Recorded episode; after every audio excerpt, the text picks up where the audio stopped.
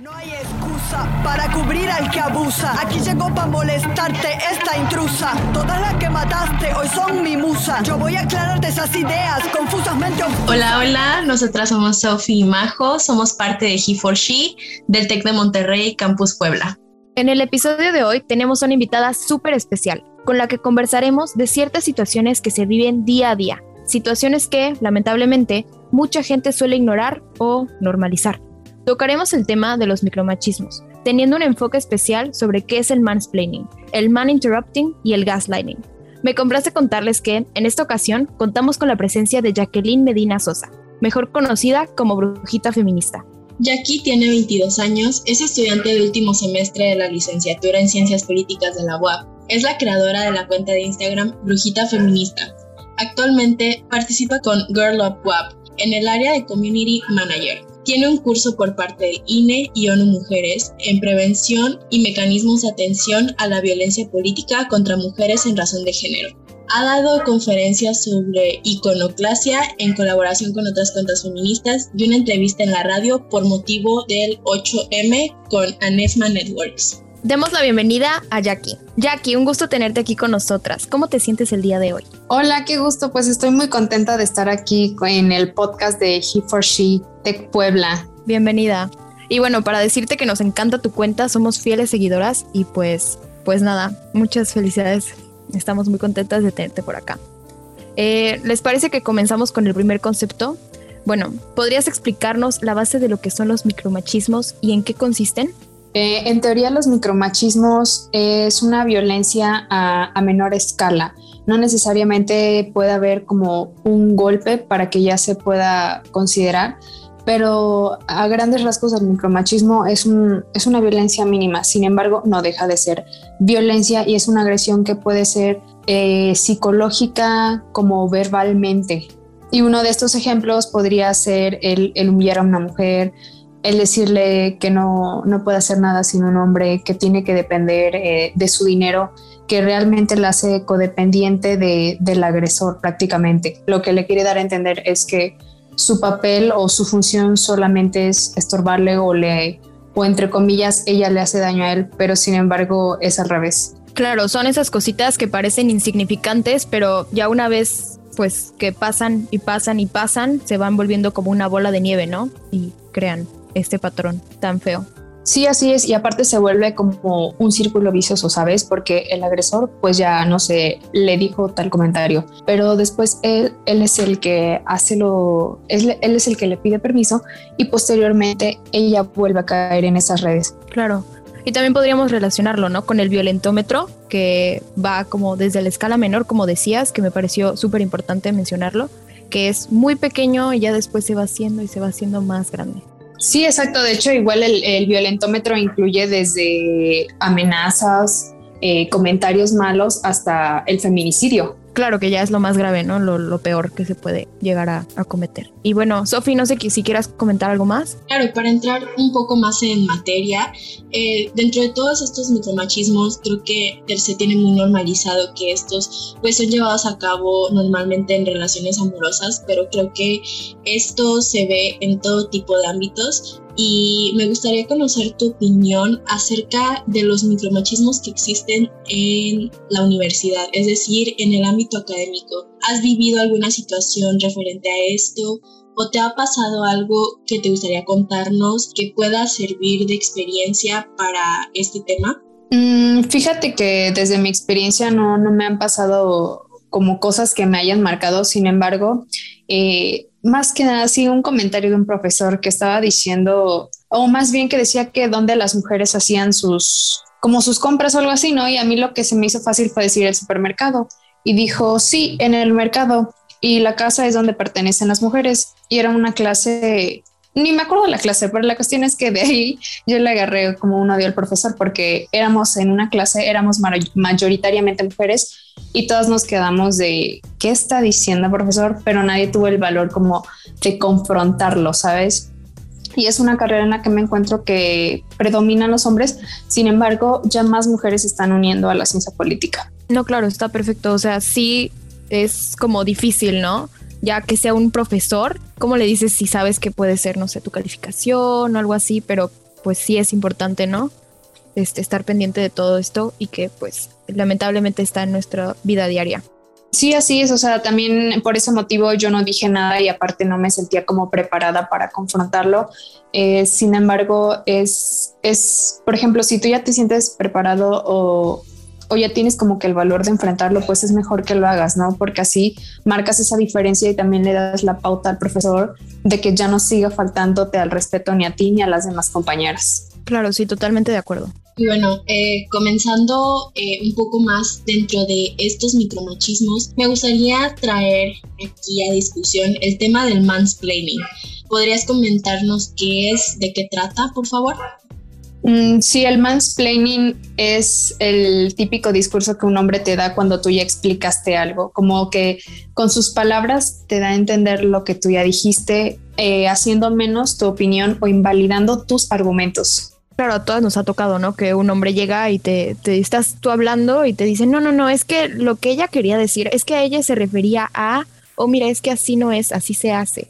Y ellos, pues obviamente pensando que son superiores, ¿no? Pero así no es la cosa. Sí, exacto, quieren hacer menos tu opinión por el simple hecho de ser mujer y claro que no porque creo que es lo que más pasa en clase o es como el, el ejemplo que más mm, rápido me viene a la mente que tú das una opinión y ya pasas como desapercibida. Sin en cambio, el otro compañero dice lo mismo que tú y le aplauden y te quedas de, pero si dijimos lo mismo, pero la diferencia es porque él es hombre y nosotras por ser mujeres se nos invalida constantemente súper indignante, la verdad. O sea, hasta me da coraje pensarlo. Claro, y realmente todas estas situaciones ocurren día con día, comenzando con actitudes desde el hogar. Creo que muchas veces estos micromachismos son imperceptibles tanto en hombres como en mujeres, ya que son tan comunes que no podemos apreciar que este tipo de violencia psicológica pues se lleva a cabo. Además, pues no sé, considero que es muy, muy importante que tanto nosotras como mujeres podamos ayudar a los hombres a tratar de hacerlos percibir este tipo de, este tipo de actitudes, por lo menos con personas cercanas, es de mucha ayuda y pues considero que comenzando con acciones muy pequeñas podemos hacer muchos cambios. Sí, creo que marcando un punto que acabas de mencionar con acciones pequeñas, creo que sería desde comenzar con nosotras mismas y también con nuestro entorno, ¿no? De si alguno de nuestros amigos o nuestras amigas dice algún comentario que está fuera de contexto,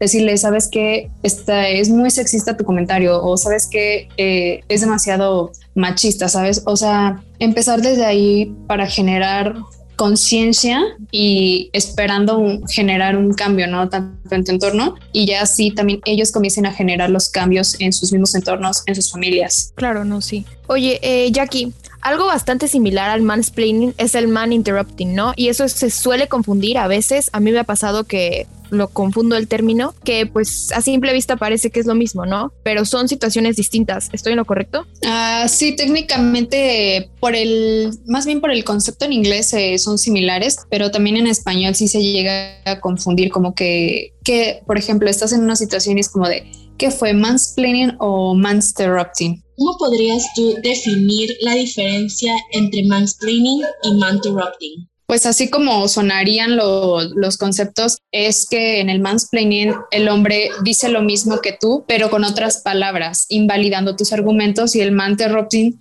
es tipo, estás dando tu opinión, pero el hombre dice, no, es que sabes qué, así no son las cosas. Y entonces tú te quedas como en silenciada, ¿no? Te quedas de, qué está pasando, por qué está invalidando lo que yo estoy diciendo y es también en ese como en ese lapso es cuando se pueden confundir esos dos conceptos.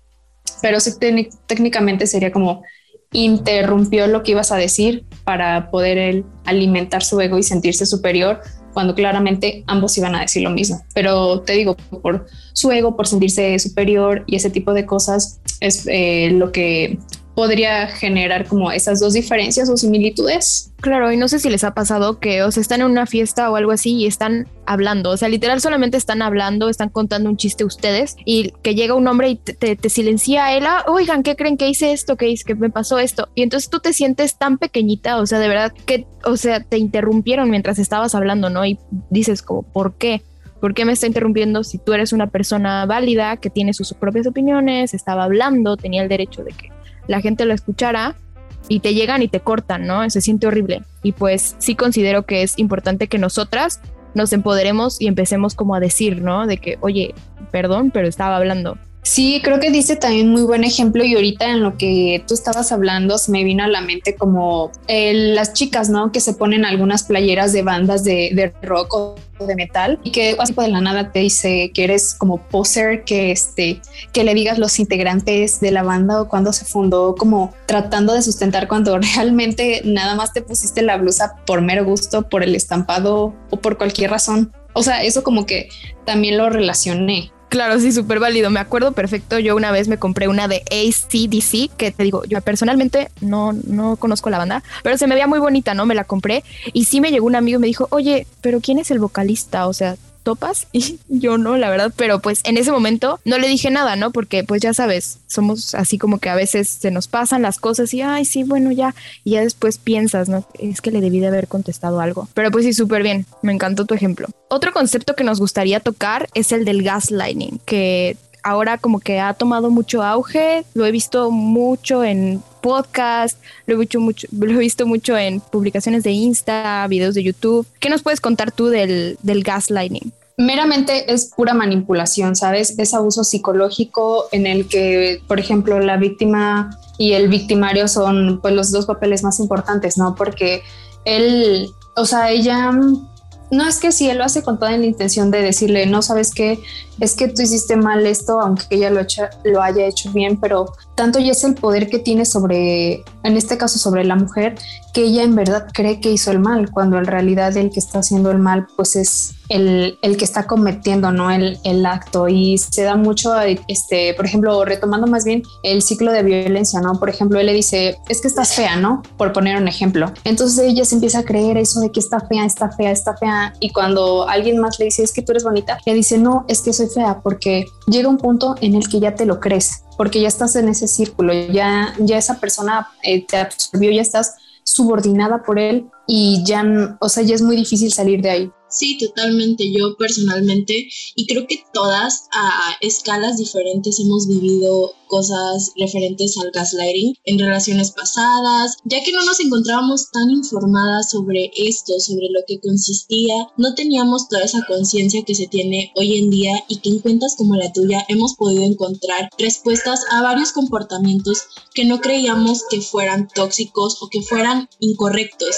Y realmente creo que el gaslighting se da principalmente en amistades y en relaciones amorosas, ya que te crees lo que la persona te dice y es muy difícil poder sacarte de esa idea a menos que empieces a trabajar en el amor propio. Creo que el amor propio juega un papel muy importante en este tipo de problemáticas y de situaciones y pues todo es un trabajo en conjunto, es trabajar eh, emocionalmente, tu autoestima y pues ¿cómo recomendarías tú a una persona que sufre de este tipo de problemas, ¿qué le recomendarías para poderse dar, dar cuenta de lo que ocurre y cómo salir de esto? Hoy me la pusieron difícil, pero mm, creo que lo más importante sería darle el espacio a la, a la persona y comenzar, por ejemplo, desde su entorno este, animarla a que vaya a terapia, ¿sabes? Porque tú le puedes decir, es que esta persona está haciendo esto contigo, pero ella va a decir, o sea, más que nada esa persona lo va a justificar, ¿sabes? Que esa persona lo está haciendo por el bien de ella. Entonces, eh, yo creo que lo que sí recomendaría pues sería que comience a asistir a terapia, ¿no? Sin embargo, hay un factor en el que pues está el factor económico, ¿no? O también de tiempo, pero sí lo más recomendable es que empiece a ir a terapia para que canalice sus emociones y vea que lo que le está haciendo otra persona pues son agresiones, no, no meramente físicas, pero sí psicológicas y verbales. Claro, a mí siempre me encanta mencionar eh, una metáfora que es de las ranas, ¿no? Que tú eres, imagínate que tú eres una rana, ¿no? y entonces las ranas pues se comen, ¿no? En algunos lugares y los cocinan de una forma que es terrible, que los ponen en una olla y van subiendo, prenden el fuego, pero lo ponen muy bajito, muy, muy bajito, ¿no? Entonces luego, luego le van, le van subiendo, le van subiendo, le van subiendo, pero la rana no se da cuenta, ¿no? De que ya está caliente y no se da cuenta cuando ya está hirviendo y ya está en lo más profundo y ya está muerta, ¿no? Entonces, o sea, sí es una metáfora que es difícil, es es triste, pero sí considero que como que nosotras como mujeres lamentablemente nos tenemos que ir dando cuenta de esas como banderitas rojas, red flag, de cómo estamos, o sea, en cómo está la relación, puede ser de amigos, puede ser de, de pareja, ¿no? Y pues ir dándonos, dando cuenta de cómo está todo esto, ¿no? Sí, claro, porque meramente pues los abusos vienen de tu entorno más cercano, ¿no? Es cuando a ti te afectan más porque como tienes esa relación, o sea, crees que lo están haciendo por tu bien, o sea, llega un punto en el que ya te lo crees que esa mentira ya es verdad y ya es muy difícil salir de ahí hasta que no sé, alguna persona externa llega y te dice, sin embargo, también lo puedes tomar mal, ¿no? Porque puedes decir, no, pues es que ella no sabe lo que pasa, ¿no? Ella no, ella no lo conoce realmente como es, o es que me está mintiendo cuando ella vive en otra mentira. Claro, justo como mencionaste, es manipulación emocional 100%. Muchas veces estas situaciones creo que las vemos desde nuestro entorno familiar. Creo que desde que nosotros llegamos a ver ciertas actitudes, tal vez en nuestros padres, en nuestros abuelos, entre tías y tíos, nos encargamos de normalizarlas. Y estos, eh, no solamente el gaslighting, sino los micromachismos en general, muchas veces no los toman como violencia, ya que hombres te dicen, no, es que yo no soy machista porque no te pego, porque yo no le pego a las mujeres. Pero creo que incluso con decir ese comentario están tocando un punto muy importante y justamente eso es como comienza la violencia, ¿no? Con manipulaciones, te meten ideas en la cabeza y creo que poco a poco te vas creando esta idea o esta persona te va creando esta idea de que todo está bien, de que no te está maltratando porque no te toca físicamente. Y yo no puedo encontrar una forma de hacerle entender a una persona que está viviendo esto que ocurre. O sea, que ellos que están viviendo esto, ¿cómo se enterarían? ¿Cómo pasarían por esta situación? ¿Tú podrías decirnos alguna forma en la que alguien, además de terapia, como lo mencionaste justamente, algo entre amigos, una conversación entre amigos, ¿cómo puedes tocar este tema entre amigas? Eh, creo que también dependería el contexto, ¿no? Porque si veo que, que, es más que nada de su casa donde está el problema, pues sí es como más delicado, ¿no? Porque si es tu mamá, tu papá la que te está haciendo, ejerciendo ese tipo de violencia, sí es como más delicado. Sinceramente yo no tendría como, tendría como o las palabras más que nada para decirle, pero sí, sí caer en cuenta, ¿no? De que es violencia y te está afectando, ¿no? Y te va a afectar en tus futuras relaciones ya sea con amistades o con algún noviazgo. Pero, por ejemplo, si es con algún novio, pues sí decirle la verdad, sabes que este, eso, o sea, te está pasando esto y esto y esto. Pero si ella lo toma mal, ya no va a caer en mí, ¿sabes? Pero también si me dice, sabes que ya no me digas nada, no me siento cómoda, pues está bien, ya no quedará en mí, ya más bien quedará en ella hasta que se dé cuenta u otra persona vaya y le diga lo mismo y caiga en cuenta. Claro, total, totalmente de acuerdo. Creo que este es un trabajo más personal. Esto es más que nosotras tenemos que darnos cuenta. Creo que todas tenemos un límite y creo que incluso las personas que viven situaciones así llegan a un límite en el que buscan ayuda, deciden salir de este tipo de relaciones porque no solamente son amorosas, también son laborales y existen ambientes tóxicos en todos lados donde se encuentran ese tipo de actitudes. Y cómo combatir los micromachismos, creo que hemos llegado pues a una conclusión en que esto es un trabajo muy personal, es un trabajo de nosotras, seguir páginas, podernos informar, notar poco a poco esas cosas que antes no notábamos como decir, bueno, esto, este comentario no, no está muy bien. Y creo que más ahora en la universidad nos hemos dado cuenta que muchos profesores, más en el ámbito de ciencias políticas, ciencias sociales, hacen ciertos comentarios que muchas veces suelen ser muy desatinados y creo que ahora lo que hoy está